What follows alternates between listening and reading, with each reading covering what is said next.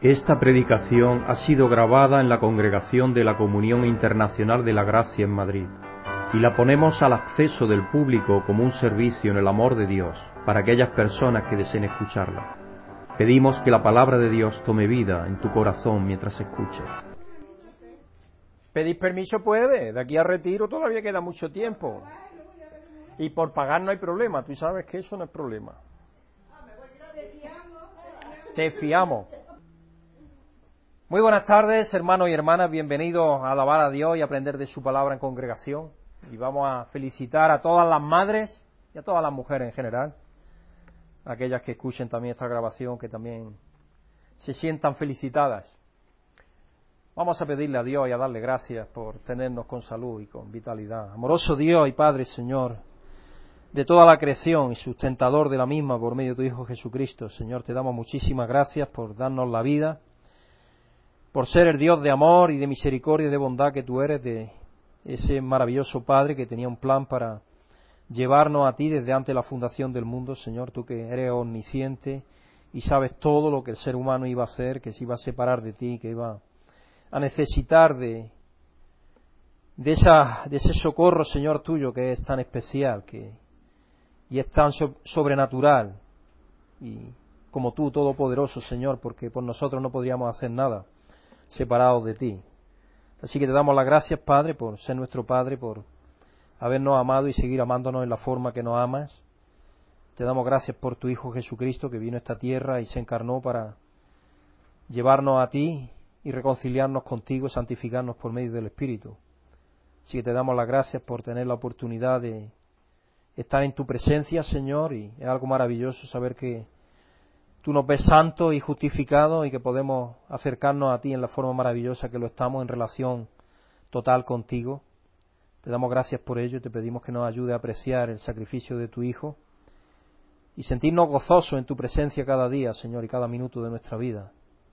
Te pedimos por aquellos hermanos o hermanas que no han podido estar aquí con nosotros en esta tarde, que bendiga sus vidas, que estés con ellos y que los motives, Señor, a reunirse con nosotros y celebrarte y alabarte, Señor, en congregación. Te pedimos que nos inspires y motives por medio de tu Espíritu y que podamos ser renovados y fortalecidos en esta tarde y salir de aquí transformados y diferentes a, a como hemos entrado. Dándote gracias, Padre, pidiéndotelo en el nombre de tu Hijo Jesucristo. Amén. Vamos a leer en el Salmo 40, verso 1 al 4, como introducción a la alabanza. Pacientemente esperé al Señor y se inclinó a mí y oyó mi clamor. Y me hizo sacar del pozo de la desesperación, del lodo cenagoso. Puso mis pies sobre la peña y enderezó mis pasos. Puso luego en mi boca cántico nuevo, alabanza a nuestro Dios. Verán esto mucho y temerán y confiarán en el Señor. Bienaventurado el hombre que puso en el Señor su confianza y no mira a los soberbios ni a los que se desvían tras las mentiras. Entonces aquí es un salmo reconociendo la intervención de Dios en la vida de cada uno de nosotros. Por supuesto la vida del salmista, por eso que el salmista hace el salmo inspirado por Dios, a reconocer lo que Dios ha hecho por él. Y él dice, pacientemente esperé al Señor. A veces tenemos que esperar con paciencia, que Él actúe, pero sabemos que Él actúa en nuestras vidas. Siempre, sea tarde o antes, Él actúa, siempre. Por eso es que él es el que pone en nuestras bocas cántico nuevo y alabanza. Porque ya hemos explicado en otra ocasión que la alabanza no es algo que nosotros hacemos, sino que es algo que Dios nos mueve a hacer por medio de su Espíritu. Así que es algo que es el propio amor de Dios el que devuelve la, la alabanza por medio del Espíritu. Y sabemos que la alabanza es presentada a Dios por medio de su Hijo, porque Él es sumo sacerdote, está intercediendo por nosotros continuamente, sabiendo que Él inclina a nosotros su oído y oye nuestro clamor y podemos esperar confiado en el Señor. Gabriel, y estamos muy contentos de tenerte aquí con nosotros, que ha venido desde Barcelona. Nosotros le damos la bienvenida. Dios te bendiga.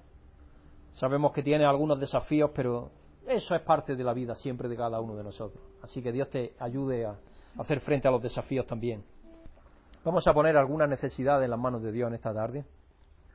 Ahora tenemos la situación del conflicto en Ucrania, ya ha dejado de ser noticia la guerra en Siria, pero la guerra en Siria sigue matando a personas. Llevan más de 130.000 muertos. y un montón de destrucción tremenda. Cuando uno ve las imágenes da una pena tremenda. También ha habido unas inundaciones tremendas en Afganistán. Así que vamos a orar por esas tres cosas. Vamos a pedir que Dios intervenga en las vidas de aquellas personas que están sufriendo en esas situaciones tan lamentables. Amoroso Dios y Padre Señor, tú que eres Shalom, tú que eres paz. Te queremos pedir, Padre, por las situaciones que hay de conflicto en este mundo, especialmente por aquella situación que hay ahora mismo tan desastrosa en Siria, donde están muriendo tantísimas personas y siendo destruidas sus propiedades, la familia, el trabajo y todo lo que conlleva tener una vida digna y una vida en paz, Señor. Te queremos pedir por cada uno de los que están sufriendo, Padre, y te queremos pedir especialmente por los que están heridos, por los que han perdido a sus seres queridos, que son tantísimos, que tú intervengas, Señor, en sus vidas conforme a tu misericordia y amor. Igualmente te pedimos por los gobernantes y por los líderes de la tierra, Señor, que pongas sentido común en ellos y un deseo de traer un poco de paz a este mundo y que no sean las industrias del armamento y de otras condiciones las que estén avasallando de una manera tan desastrosa como lo están haciendo.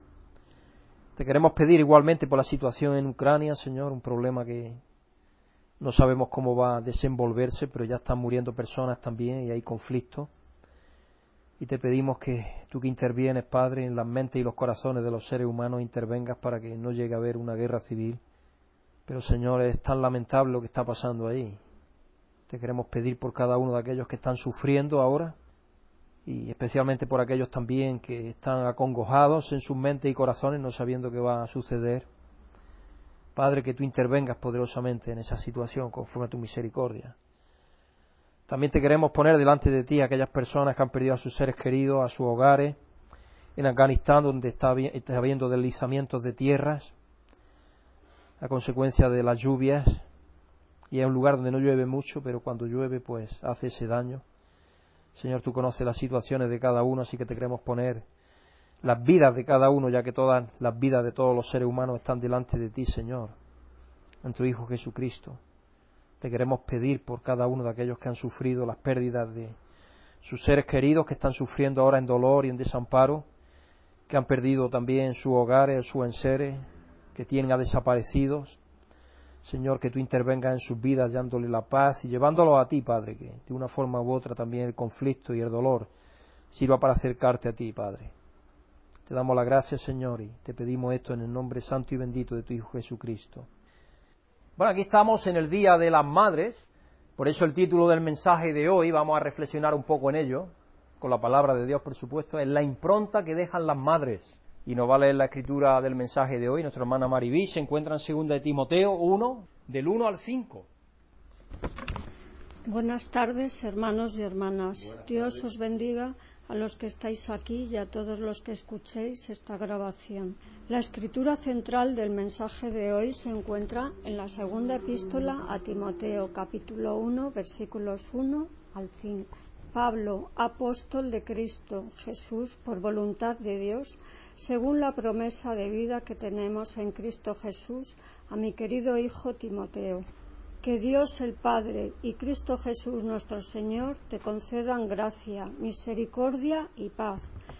Al recordarte de día y de noche en mis oraciones, siempre doy gracias a Dios, a quien sirvo con toda conciencia, con una conciencia limpia, como lo hicieron mis antepasados. Y al acordarme de tus lágrimas, anhelo verte para llenarme de alegría. Traigo a la memoria tu fe sincera, la cual animó primero a tu abuela, Loida, y a tu madre Eunice, y ahora te anima a ti. De eso estoy convencido. Muchas gracias, Maribí. El apóstol Pablo, en esa escritura que nos acaba de leer nuestra hermana Maribí en 2 Timoteo 1, del 1 al 5, él menciona a dos mujeres, la madre de Timoteo, Eunice, y a la abuela, Loida la impronta que dejan las madres es increíble en los hijos. Es increíble. ¿Recuerdas algunos de los consejos que tu madre te daba cuando eras niño o niña? Estas son algunas de las perlas de sabiduría que las madres nos decían a los hijos. Ponte ropa interior limpia cada mañana, nunca sabes cuándo tendrás un accidente. Cierra esa puerta, no naciste en un establo. No pongas esa cara, o se te va a quedar así. Si no puedes decir algo agradable, mejor no digas nada. No te metas eso, eso en la boca, no sabes dónde ha estado. Ten cuidado con las tijeras o te sacará un ojo. Mi madre me enseñó a encontrarme con el desafío cada vez que me decía, ¿qué estás pensando? Contéstame cuando te pregunto. No me respondas. Mi madre me enseñó a convertirme en un adulto cuando me decía, si no te, si no te comes las verduras nunca crecerás. También me enseñó genética cuando me decía, eres lo mismo que tu padre. Me enseñó la sabiduría de la edad cuando me decía, cuando tengas mi edad, entonces entenderás. También me enseñó lógica cuando me decía, si te caes del columpio y te rompes la crisma, no podrás venir conmigo a la tienda. La lógica. También me enseñó intuición cuando decía, ponte el suéter. ¿Crees que no sé cuándo va a hacer frío? Y ella pensaba que nadie le estaba escuchando. Pero aprendemos de nuestras madres, incluso de esas cosas que nos dicen repetitivamente, porque tienen que decírnoslo, porque somos muy obtusos, somos testarudos. Entonces nos las tienen que decir vez tras vez, vez tras vez, para que se nos queden. George Washington, el que fue gran presidente de Estados Unidos, de 1732 a 1799, afirmó, mi madre era la mujer más hermosa que jamás he visto. Todo lo que soy se lo debo a mi madre. Atribuyo todo mi éxito en la vida a la educación moral, intelectual y física que recibí de ella. Qué buena comentario de una madre ¿eh? que se puede hacer. Tomás Alba Edison, el gran inventor, igualmente dijo, no tuve a mi madre por mucho tiempo, pero para mí fue una influencia que ha durado toda mi vida los buenos, afectos de su los buenos efectos de su enseñanza perdón, inicial no los perderé nunca. Si no hubiese sido por, un, por su aprecio, fe en mí, en un momento crítico de mi vida, probablemente nunca me habría convertido en un inventor. De niño era muy descuidado, los inventores parece que les falta eso, les pasa eso, toda gente que son, tienen mucha, mucho genio, Einstein le pasaba igual, y muy malos para estudiar, los estudios nunca les daban bien a esta gente cuando eran niños, curioso, los genios. De niño era muy descuidado y con una madre de un calibre espiritual diferente, todo me hubiese ido mal, dice él. Pero su firmeza, su dulzura y su bondad fueron potentes poderes que me mantuvieron en el camino correcto mi madre me hizo ser lo que soy. De ahí la importancia que reconozcamos la influencia de las madres en la sociedad. Y en la iglesia, la influencia fundamental del joven evangelista Timoteo nos lleva a sus primeros años de la vida también de él. El apóstol Pablo empezó en su libro, en segunda de Timoteo, recordando a Timoteo de la buena herencia con la que había sido bendecido. En segunda de Timoteo 1.5 cuando empieza, porque el libro está dedicado a Timoteo, un joven evangelista entonces, y Pablo escribe el libro para darle ciertos consejos y ayudarle en sus desafíos. Y empieza diciendo en el versículo 5 del capítulo 1, traigo a la memoria tu fe sincera, la cual animó primero a tu abuela Loida y a tu madre Unice, y ahora te anima a ti. De eso estoy convencido. Dios había actuado en la vida de Timoteo por medio de su madre Unice y de su abuela Loida y habían dejado sin duda una impronta en él, una impronta tremendamente importante. Es curioso, Eunice era una madre sola en un mundo difícil. Era una judía creyente de Jesús. Y había cosas que eran bastante raras porque se había casado con un gentil griego. Y eso la sociedad judía estaba mal visto. Entonces seguro que tuvo bastantes dificultades también. Y posiblemente la había dejado o había muerto. En Hechos 16.1 podéis leer eso un poco ahí algo. Igual que sucede hoy, criar a un hijo en un hogar moroparental no era una tarea fácil, sin embargo hoy algo se da bastante a menudo esa situación. Pero a veces hay alguna pequeña comprensión o compensación como la que, como la que este niño de 10 años le dio a su madre. Entró en, en un gran almacén, en el departamento de ropa, y le dijo a una dependienta, deseo comprar un vestido a mi madre, pero no sé su talla porque quería darle una sorpresa, que no supiese nada, quizás para el Día de la Madre. entonces la dependiente empieza a preguntarle, ¿es alta o baja? ¿Gruesa o delgada? hacerse una idea. A lo que el niño le contestó, bueno, ella es perfecta. La dependienta le envolvió un vestido de la talla 38. Dos días después, su madre vino a los almacenes y cambió el vestido por una talla 48.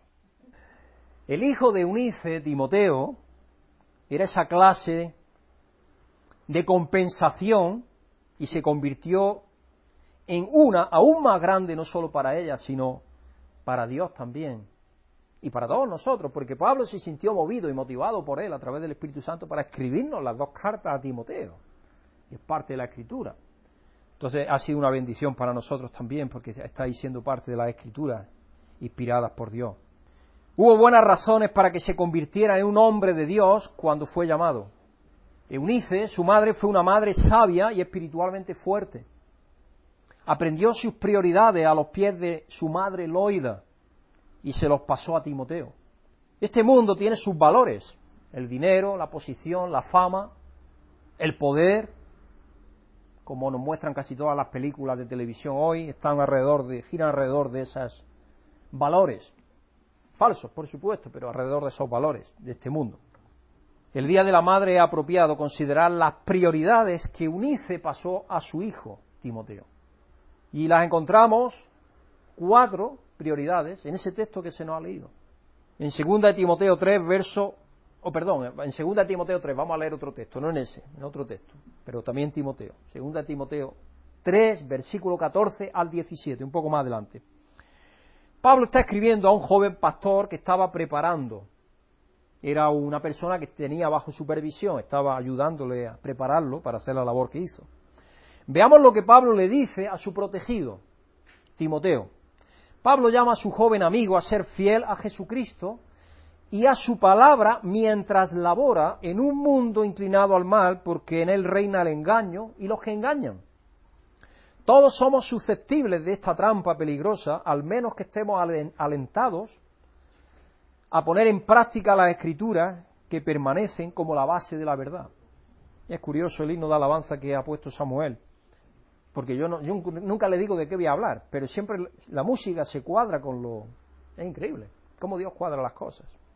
La primera prioridad es una base sólida. La base sobre la que Timoteo sustentaba toda su vida podía trazarse a sus primeros años en su hogar.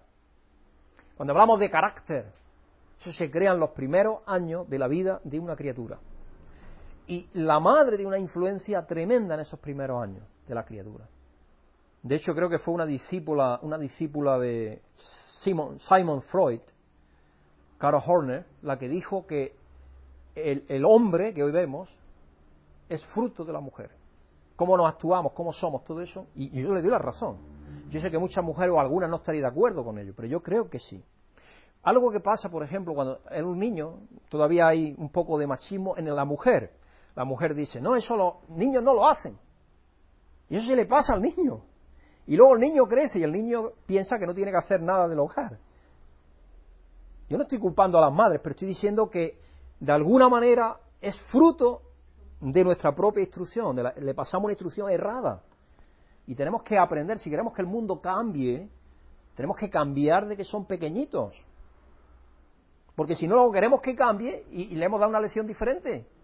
Si le hemos dicho que dos por dos son cinco, ¿cómo queremos que, que luego sean cuatro? Ese es parte del problema. Yo, desde luego, menciono a Carol Horner porque creo que es una, psicóloga, era, yo no sé si, si, vive o no ya, pero era una psicóloga tremenda porque ella era muy psiquiatra también, era muy intuitiva, pero al mismo tiempo analizaba mucho las situaciones. Y creo que ahí estaba muy acertada, muy acertada creo, eh, sin duda. Su madre había dado una base sólida para vivir la vida. Si no damos a nuestros hijos una base sólida en la palabra de Dios, serán engañados en el engaño de este mundo. Según de Timoteo 3, verso 15, 3 al 15 vamos a leer. Está hablando Pablo de los hombres que había en la sociedad de su tiempo y lo hoy igual. Dice, mientras que estos malvados embaucadores perdón, irán de mal en peor, engañando y siendo engañados. Me recuerda las palabras un poco de Daniel cuando dice que el mundo iría de mal en peor y parece que son las palabras que repite el apóstol Pablo, siglos después, y hoy estamos, dos milenios casi después, igual. Pero tú permanece firme en lo que has aprendido y de lo cual estás convencido. Pues sabes de quiénes lo aprendiste. Desde tu niñez conoces la Sagrada Escritura. Por eso que sabemos que Unice tuvo que ver una labor tremenda ahí. De hecho, Unice posiblemente era creyente antes que Pablo.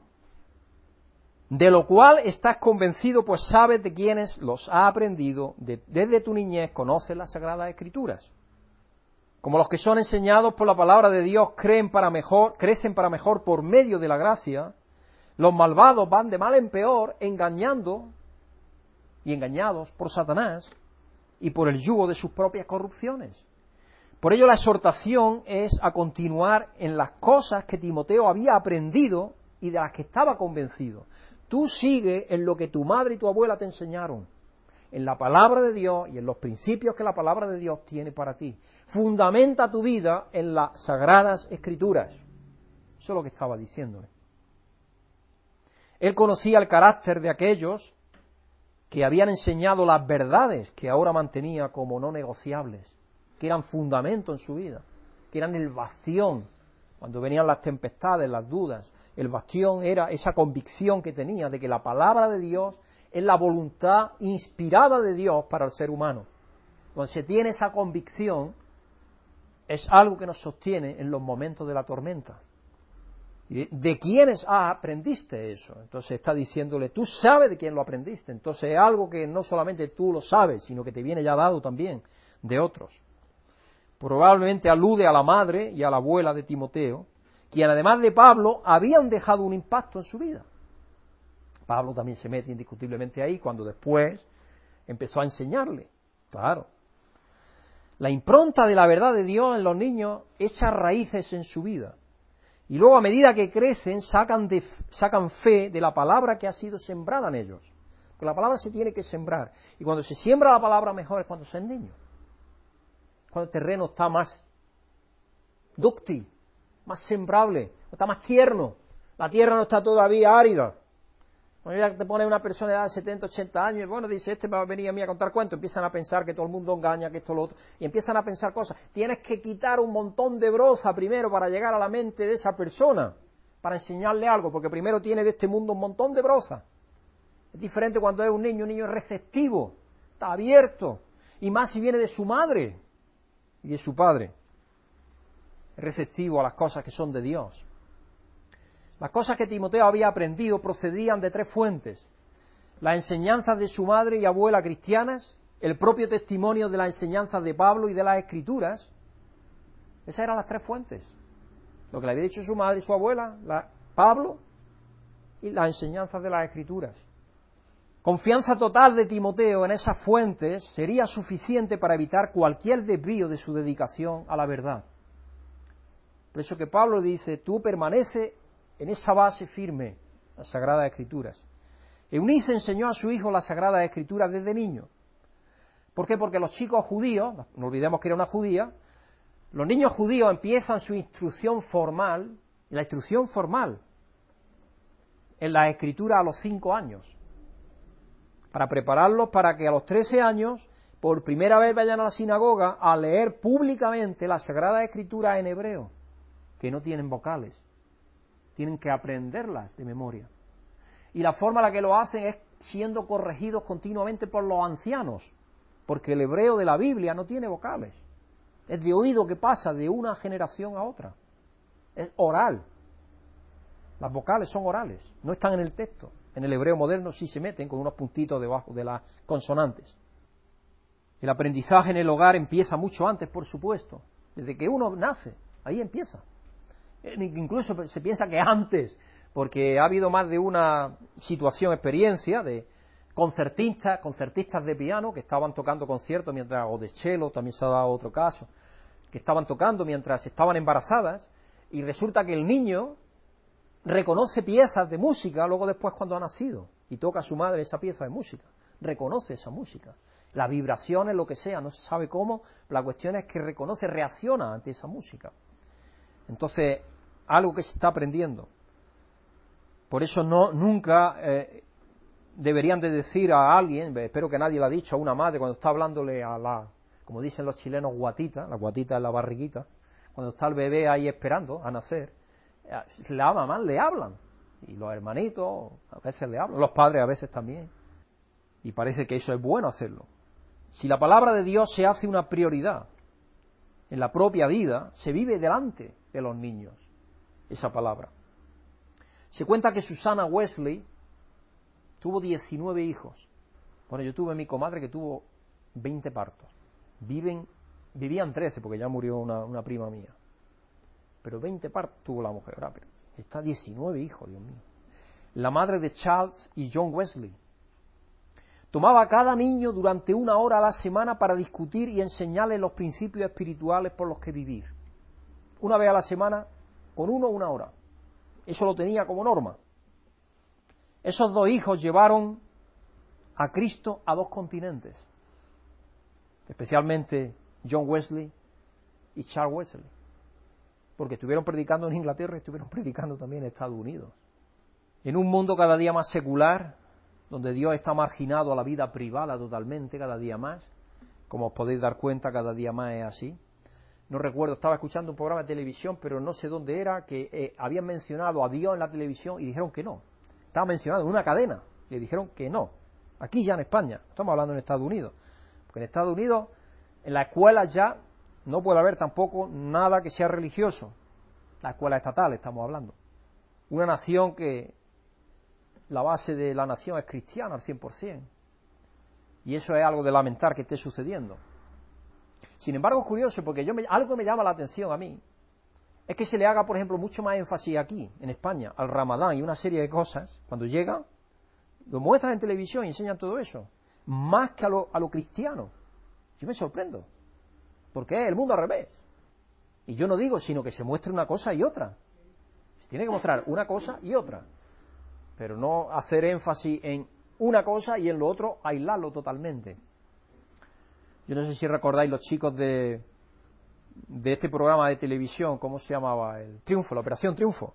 A principio todos le daban gracias a Dios y eso, pero conforme empezaron a ir tiempo a ella le dijeron que eso no lo mencionara y dejaron de mencionarlo. Es así. Vivimos en una España que es totalmente secular. Vive al margen de Dios la inmensa mayoría de la gente. Donde Dios ha marginado la vida privada. Tú no puedes hablar de Dios a cualquier persona así como así porque tienes que ganarte eso. Poco a poco a lo mejor ir, darle experiencia de tu vida, llegar a un punto en el cual digo, oye, tengo confianza en Dios, porque me ha hecho esto, lo otro, o tengo relación con Él, y ahí empiezas, puedes hablar. Pero hablar no se habla de Dios directamente. Entonces los niños tendrán muy pocas oportunidades de ser como Timoteo, de tener valores cristianos, a menos que se le enseñen en el hogar. Si la palabra de Dios se hace una prioridad en la propia vida, se vive delante de los niños, es decir, la familia, si vive como cristianos, eso se pasa a la familia, a los niños. Y se está dispuesto, dispuesta a contestar a sus preguntas, estarán enseñándole incluso cuando se disponga de poco tiempo para hacerlo. Porque ese es otro problema que tenemos en esta sociedad, lo que se lleva ya tiempo es querer cambiando los horarios, querer cambiar los horarios de los trabajos. Porque los horarios que tenemos en España son matadores. De hecho, la productividad tan baja que hay en España, porque es baja, yo creo que es a consecuencia de los horarios tan malos que hay. Y tenemos precisamente al frente a un catalán, que creo que es una persona muy inteligente, eh, me parece que se llama Porqueras, y este hombre se creó una comisión que la inició cuando estaba el presidente anterior, y todavía sigue esa comisión funcionando, y hace poco habló. Y ahora lo que sí quisiera por lo menos es cambiar una hora, los programas, los programas de televisión, que se llama prime time, aquellos programas que tienen mucha audiencia, que por lo menos terminen a las 11 que no sea a la una de la mañana. O yo, por ejemplo, que me quedo a ver el programa este del debate, que me gusta, y termina a las dos de la mañana. ¿Quién va a ver eso y luego después va a ir a trabajar el día siguiente, temprano? Entonces, todo eso no tiene sentido, todo eso es lo que hay que cambiar. ¿Cómo vas a tener vida familiar si tú regresas de tu, del trabajo a las ocho de la noche? Cuando los niños están ya durmiendo para irse a dormir. Mm, que no hay vida familiar. Todo eso es lo que pasa en España. En España ahora mismo, y yo eso se lo explico a los compañeros en el ministerio en el resto de Europa, porque allí los horarios no son tan malos como aquí. Por lo menos en algunos países, esto es más en los países latinos, Portugal, España, Grecia, y desgraciadamente no es donde más productividad tenemos. Entonces todo eso es algo que tenemos que eh, empezar a pensar, espero. Se quiere hacer, pero es muy difícil cambiar paradigmas, como sabemos. Cambiar paradigmas es lo más difícil que hay. Pero pienso que alguien tendrá que cambiarlos. Al menos que interese que el español esté continuamente nervioso, nervioso crónico. Creo que eso va bien para el consumo. Creo que sí. Hay ciertas cosas que no cuadran, porque hay valores que unos se contraponen a los otros y entonces tienen que sopesar y ver qué es lo que más conviene. Pero todo eso es lo que tendrán que pensar algún día, espero. Los niños aprenden lo que te ven vivir a ti. Pero si no hay vida familiar, que es lo que desgraciadamente prácticamente no hay, a consecuencia de todo esto que estamos hablando, ¿cómo van a aprender los niños de sus padres? Si le ha delegado casi toda la instrucción a la escuela, error craso, porque no debe ser así. La escuela fundamental es la familia. Esa es la primera y la más importante de la vida. Y cuando no la hay, de eso se va a carecer. Y esa es la sociedad que vamos a tener, que tenemos ya y vamos a tener en el futuro. Una sociedad con menos valores, con menos capacidad de superar dificultades y con menos capacidad de ser personas, que eso es lo que tenemos. La segunda prioridad que aprendió de esa parte, Eunice y su abuela y Pablo se la pasaron a Timoteo, es la necesidad de un Salvador, como sabemos indiscutiblemente. Concluimos del versículo 15 que fueron su madre y abuela las que, mientras le enseñaban las Sagradas Escrituras, se le, presentaron a Jesús como Señor y Salvador. Desde tu niñez conoces las Sagradas Escrituras que pueden darte la sabiduría necesaria para la salvación. La salvación no está en la Escritura, mediante la fe en Jesucristo. Ahí está la salvación, está en Cristo. Pero la Escritura te llevan a tener fe en Cristo, te muestran, te guían el camino. La escritura implica que Timoteo recibió y aceptó la salvación antes de su encuentro con Pablo. Las escrituras que nos muestran que tenemos que aceptar y recibir a Jesús en fe. Eunice guió a su hijo Timoteo a que conociera y aceptara al Señor Jesucristo. El hogar es el mejor lugar para que el niño sea guiado a la fe en Jesús. Y es curioso, estuve buscando en internet para tener alguna idea y alguna para, para la predicación. Y pongo el Día de la Madre. ¿Y sabéis con qué me encuentro? Con un sermón mío de hace dos años o tres. Digo, lo tienen colgado en, en la página web de la iglesia, en la página denominacional en español lo tienen. Y yo digo, ¿cuándo he dado este sermón? Entonces voy a registrar ahí. Digo, aquí está. Y estoy agradecido a Dios que la página web tiene ya cerca de 8.000 visitas Así que estamos ahí para arriba. Mucha gente de Sudamérica. Países, no sé cuántos, no lo he contado, pero 70 países en el mundo han visitado ya la página web. Es curioso lo que el Internet. Si se cuenta los de Estados Unidos, los de México y Colombia, con esos tres es bastante más de los que visitan en España, bastante más. Pero es una herramienta que Dios ha puesto ahí, es útil y ahora hay cerca de 100 mensajes ya colgados, así que y hay personas que pues eh, encuentran que son positivos y que son instructivos y algunas veces pues van a ellos. Así que ahí están a disposición de la gente que quiera. Cuenta la historia que Susana Wesley pedía una hora, pedía una hora cada día por sus hijos, solamente. Aparte de dedicar una semana, a la semana una hora con cada uno de ellos. No sé dónde sacaba el tiempo la mujer. Pues dice que también pedía una hora cada día por su hijo. Lo ponía en las manos de Dios en oración. Era estricta, pero desprendidamente fiel. Tenía seis reglas para enseñar a sus hijos las prioridades de su Salvador. La primera, somete la voluntad del niño. Eso es la firmeza. Esa es una de las reglas más importantes que hay porque crea carácter. Esa es la que nos ayuda luego de adultos a saber decir no y sí someter la voluntad de cada uno de nosotros, es algo que ayuda luego en la vida espiritual también, porque nosotros tenemos que someter nuestra voluntad a la soberana de Dios. A veces se nos olvida. Llegó el tiempo de la nueva psicología cuando decía a tu niño no le digas nunca no. Deja que el niño aprenda por sí mismo. Craso error. Eso es lo que tenemos ahora. Estamos viviendo de eso. La segunda regla que tenía, enséñale a orar tan pronto como pueda hablar. La siguiente, no le des nada por lo, que no, por lo que llore, sino solo lo que es bueno para él cuando lo pide con educación. Llorar no puede ser un instrumento para manipular, porque eso es lo que se hace. Y sabemos que los niños lo aprenden a hacer muy bien. Y si los dejamos, se lo van a llevar toda su vida. No castiguen las faltas confesadas. Es decir, cuando confiesan que han cometido un error, no los castigues encima. Han reconocido que han hecho mal. Anímalo para que no lo hagan mal. Pero no permitas que los actos pecaminosos pasen desapercibidos. Cuando se confiesa lo que está reconociendo que ha hecho mal, entonces está aprendiendo a cambiar. La quinta regla que tenía premia la buena conducta, porque es inspirador. Es lo que Dios hace. Sexta, cumple estrictamente todas las promesas que le haya hecho a tu hijo. Eso es consistencia. Eso le va a enseñar a confiar en sí mismo y en los demás. Conociendo el amor de la madre de una forma cercana y personal, el niño aprenderá a amar al amor del padre en el cielo. Cuando sabe que tiene una madre y unos padres que le aman incondicionalmente, que le quieren, y eso se muestra poniendo en práctica estas reglas principalmente, el niño aprende a amar a Dios. Desde tu niñez se te ha enseñado la palabra, Timoteo. Y es esa palabra la que te da sabiduría del camino de la salvación.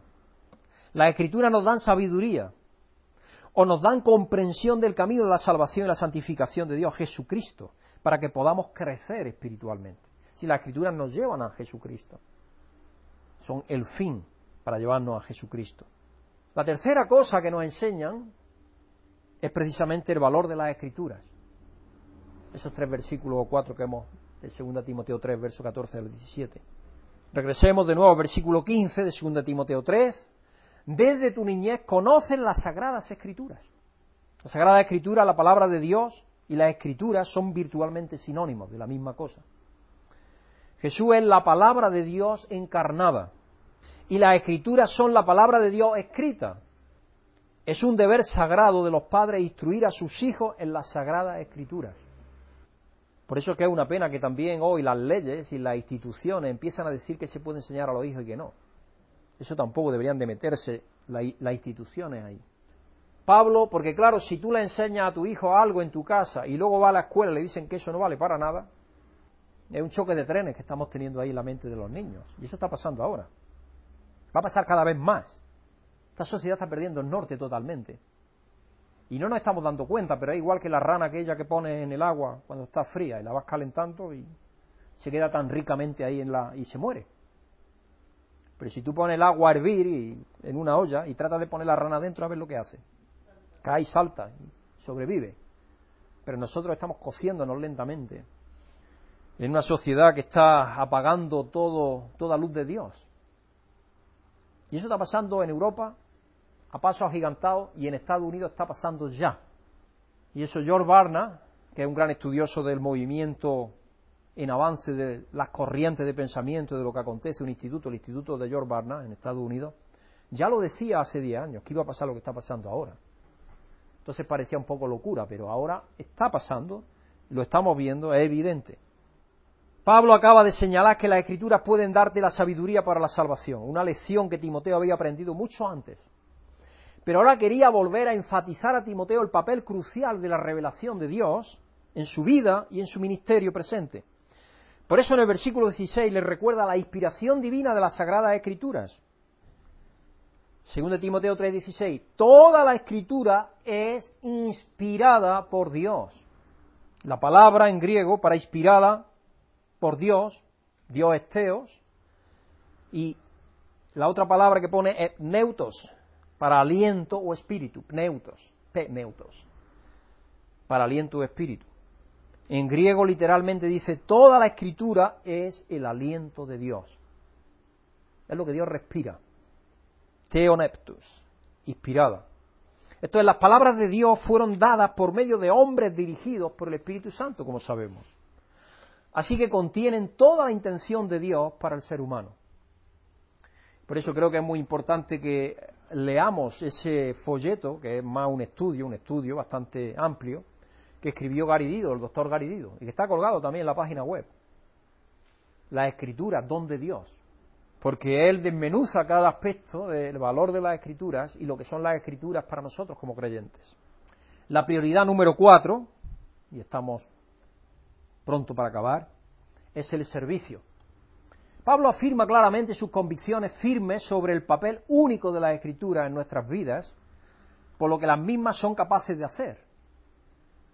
Por lo tanto, afirma la utilidad de la palabra en el resto del versículo 16. Toda la escritura es inspirada por Dios y útil para enseñar, para reprender, para corregir y para instruir en justicia. Si la palabra de Dios te capacita para enseñarte a ti y poder enseñar a otro, y poder corregir a otro, y poder redarguir a otro, y poder instruir a otros en justicia, que es el camino de Dios.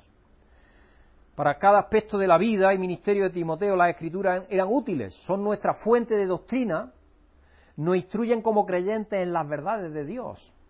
Todas nuestras enseñanzas deben estar basadas en ellas. ¿Y de cuánta herejía nos ha salvado la escritura? Porque precisamente hay gente que hoy ya dice creyentes, no gente, sino creyentes, que dicen que está la palabra y aparte lo que Dios te inspire. Cuidado con eso. Cuidado. Cuidado con eso. Gabriel seguro que allí estando en Colombia ha, experimentado de eso bastante. Porque entonces te pueden llevar a donde no debes de ir. Entonces todo lo que Dios te inspire tiene que estar basado en la palabra de Dios. Si no concuerda con la palabra de Dios, no. No. No viene de Él. La palabra de Dios no la ha dejado Dios como la guía para sopesar qué es lo que aprendemos, qué se enseña, qué nos dicen y qué escuchamos. Porque la palabra de Dios es nuestra fuente de doctrina. Nos instruye como creyentes en las verdades de Dios. Todas nuestras enseñanzas deben estar basadas en la palabra de Dios. Todas. Son útiles como para reprendernos por nuestros pecados. El apóstol Pedro dijo que son más cortantes que una espada de dos filos. Son cortantes, una espada de dos filos. Que disciernen los pensamientos y el corazón. Dice que abren los tuétanos y las intenciones. Así es la palabra de Dios, de viva y eficaz.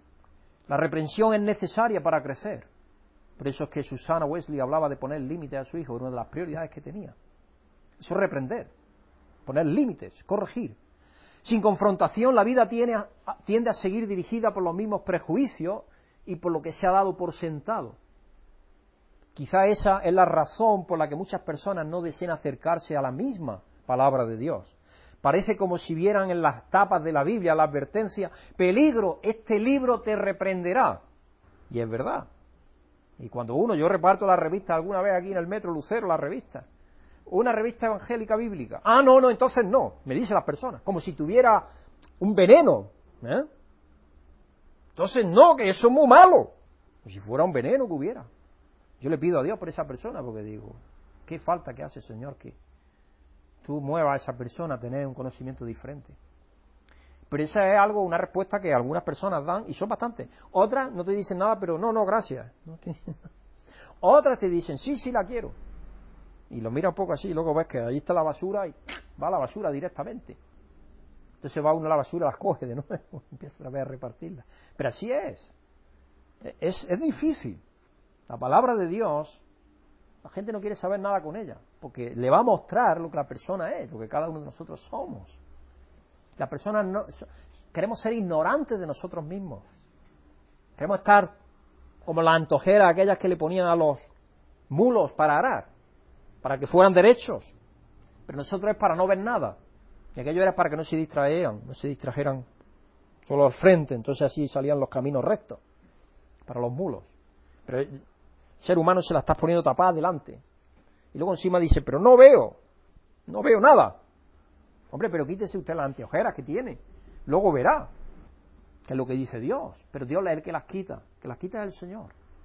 Por eso que tenemos que darle a uno y a otro y a otro para dar con aquel que tiene los ojos abiertos para ver y los oídos para oír. Así que no nos cansemos de dar revista y de una y otra vez hacerlo. La Biblia también nos corrige, como dice el Salmo 119, 105, lámpara es a mis pies tu palabra y luz a mi camino, a nuestros caminos. Así que la Biblia nos corrige la palabra de Dios. Las escrituras nos muestran dónde nos hemos desviado de la verdad al error y nos llevan de regreso al camino recto y estrecho, Jesucristo. Por eso es que nos llevan a la salvación, que es Jesucristo nos instruyen en la justicia, nos enseñan las creencias correctas que nos llevan al pensamiento correcto, que a su vez nos llevan a vivir en justicia, siendo conscientes de que dependemos de Jesús, porque el camino de la justicia solamente lo encontramos en Él. Nosotros no podemos recibirlo de ningún otro ser, ni nosotros podemos fabricarla, ni crearla, ni producirla. Es un don de Dios en Jesucristo, la justicia. Pero tenemos que aceptarla y recibirla de Él. Y ser conscientes de que dependemos de Jesucristo, como digo, nos lleva a la relación correcta con Dios y de los unos con los otros. Porque cuando hemos aceptado la justificación de Dios, reconocemos lo que somos y por lo tanto ya no empezamos a juzgar a los demás, sino a amarlos. Entonces, cuando tenemos relación con Dios, nos lleva a tener relación con los demás en la forma que Dios quiere que la tengamos también. Porque somos conscientes de que hemos necesitado de la relación con Él, de ser reconciliados. Para esto y mucho más es útil la palabra de Dios. El resultado es que las escrituras nos equiparan, perdón, nos equipan para servir. Nos equipan para servir, que es lo que Pablo afirma en los versículos siguientes, 2 Timoteo 3:17, a fin de que el siervo de Dios esté enteramente capacitado para toda buena obra. Primero nos enseña a nosotros, nos corrige, nos redarguye. Ahora ya estás preparado para poder servir a los demás, corregir, enseñar, pero primero a nosotros. Por la escritura se capacita cualquiera que provee liderazgo espiritual a otros. Las escrituras nos capacitan para producir buenas obras primero en nosotros y luego por medio de nosotros. Tenemos que estar preguntándonos de qué forma nuestro estudio de la palabra está produciendo buenas obras en nuestras vidas. ¿Cómo me está cambiando a mí la vida el estudio de la palabra de Dios? Que yo me sepa la palabra de Dios de pe a pa, ¿me está transformando a mí? Es bueno que nos preguntemos eso. Eso es bueno que nos lo preguntemos. Toda la instrucción de Timoteo en la palabra y en el camino de Dios tenía el propósito de prepararlo para el servicio del Señor. Y yo no me canso de deciros que todos somos reyes y sacerdotes, todos sin excepción. Dios no ha hecho reyes y sacerdotes. No hay esa diferencia que había en el Antiguo Testamento. Todos somos reyes y sacerdotes de Dios, todos, sin excepción. Todos tenemos que estar preparados, hemos sido enseñados por Dios, tenemos su palabra, tenemos el Espíritu Santo y tenemos que estar preparados y capacitados para enseñar a otros para llevar a otros a la salvación, que es Jesucristo, para llevarlo a la justicia que tenemos en Él. Como vemos en Hechos 16, versículo 1 al 5, la buena reputación de Timoteo tuvo su inicio en la buena reputación de su madre.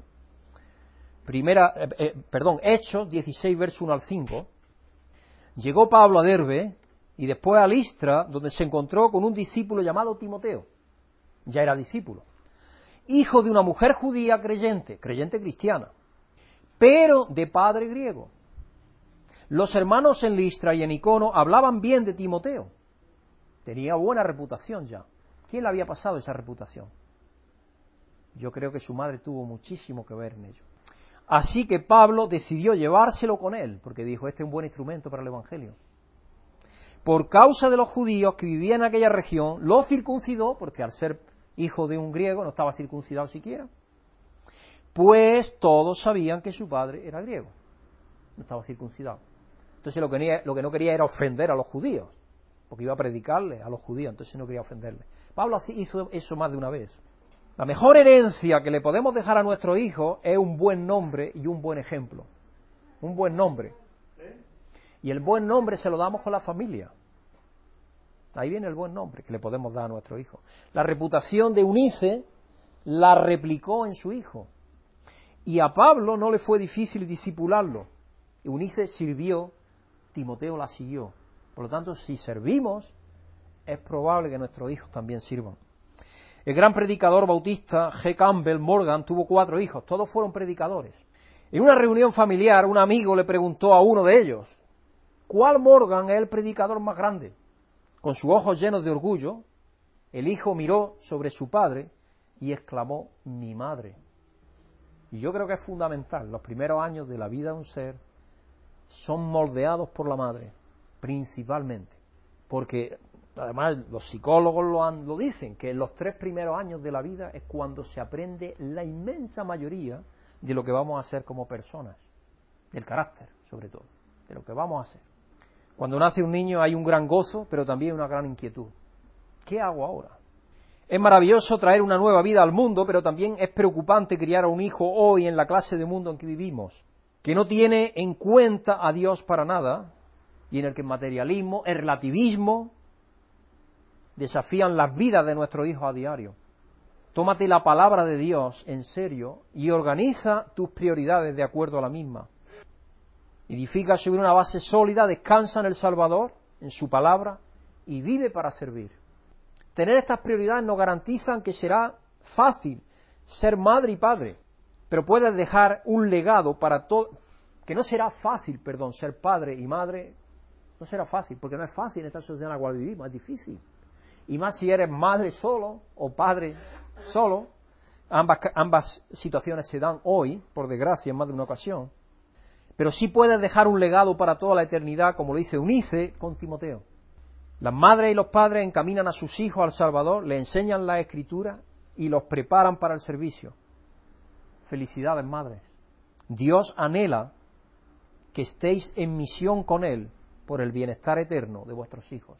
Que Dios os bendiga, nos bendiga a todos y nos ayude a tener una semana llena de realizaciones positivas, de agradecimiento a Dios y de reconocer su acción por medio de su Espíritu en nuestras vidas cada día y de agradecerle y de poder llevar a otros también a conocerle y conocer la salvación en Jesucristo. Pues Padre eterno y amoroso, después de muchos años pues he vuelto a Madrid, a este sitio, al Paseo de Extremadura, a escuchar un culto aquí del hermano amigo y maestro Pedro Rufián. Y bueno, ha sido reconfortante y estimulante para mí después de unos años de vicisitudes en, en Colombia. Te doy muchas gracias por haberme dado la oportunidad, por primera vez en mi vida, de poder también dirigir en una congregación un mensaje, dar clases, preparar para bautismos, gracias a lo que recibí en esta fuente privilegiada. Y hecho este preámbulo, quiero orar, pues, sinceramente, para que tu venida sea próxima, Padre. ¿Qué, qué podemos pedir más? En un mundo que agoniza, que las dificultades son inmensas, cada vez mayores, la violencia está por doquier, la inseguridad, la angustia, la depresión, la soledad, la frustración. Queremos que llegue ese día donde el sol de justicia reine por fin, se establezca el reino de Dios sobre la tierra, bajo tu infinito poder, majestad, sabiduría, amor, gozo, alegría, paz, todos los frutos del Espíritu que dice Gálatas 5:23, y ya este mundo de pesadillas sea cosa del pasado. Deseo para todos mis hermanos ventura, gozo, felicidad, en lo posible, Hemos escuchado al principio a estos hermanos como el gran maestro John Halford y otros que están batallando contra esta plaga del cáncer. Yo mismo en Barcelona tengo varios amigos muy enfermos de cáncer y tengo otro aquí en Madrid también. Pues yo afortunadamente no tengo ningún problema de salud resaltable, pero no sabemos qué puede acontecer en el futuro inmediato. Pedimos tu misericordia para todo, Padre. Pedimos tu mano sanadora, tu palabra, que sea como ese bálsamo, ese manto de esperanza que nos cubra. La esperanza se, se construye con ladrillos de fe todos los días. Te damos gracias todo por ello. Pedimos el advenimiento del reino de Dios y que nuestras dificultades cesen en lo más rápidamente posible. Pedimos por la Iglesia de en España, alrededor del mundo, por todo el cuerpo del Cristo alrededor del mundo que tú le des a Pedro Rufián la salud, la fe, la convicción, la determinación de la que siempre ha hecho gala y que no la pierde porque vienen tiempos muy, muy peligrosos en España y muy difíciles en este contexto de Europa en el que estamos, donde ya la palabra se va a prohibir de una forma mucho más taxativa y mucho más evidente y real y manifiesta.